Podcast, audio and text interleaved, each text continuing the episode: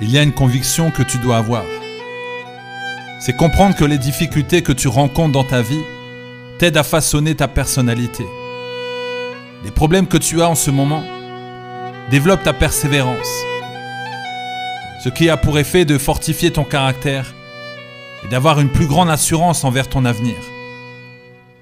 Chaque jour tu es éprouvé pour que tu sois plus fort. Plus fort mentalement, plus fort spirituellement, fort physiquement.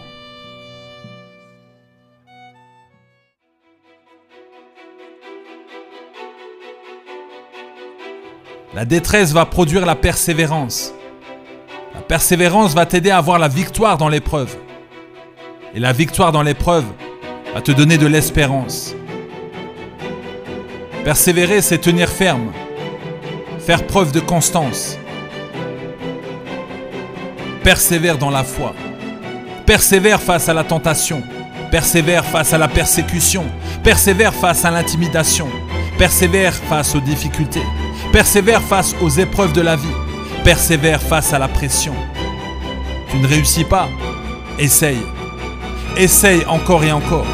Tu échoues Essaye, recommence, encore et encore. Débarrasse-toi de ces doutes. Débarrasse-toi de ces parasites. Fais le tri dans tes relations.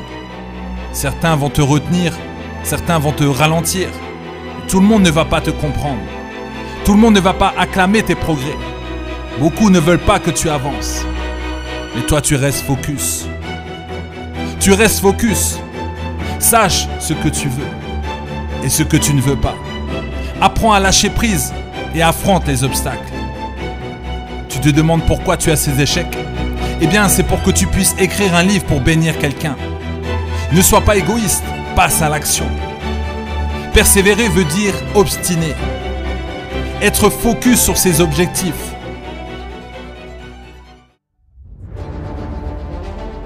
La persévérance t'apprend à te maîtriser. La persévérance t'apprend à être plus fort. La persévérance t'apprend à accepter l'échec. La persévérance t'apprend à rester focus. Tiens ferme et ne lâche pas. Tu auras des coups. Des coups qui vont venir de chaque côté. Ne lâche pas ta vision. Ne lâche pas les promesses qu'on t'a déjà données. Sans persévérance, tu ne pourras pas voir les portes s'ouvrir.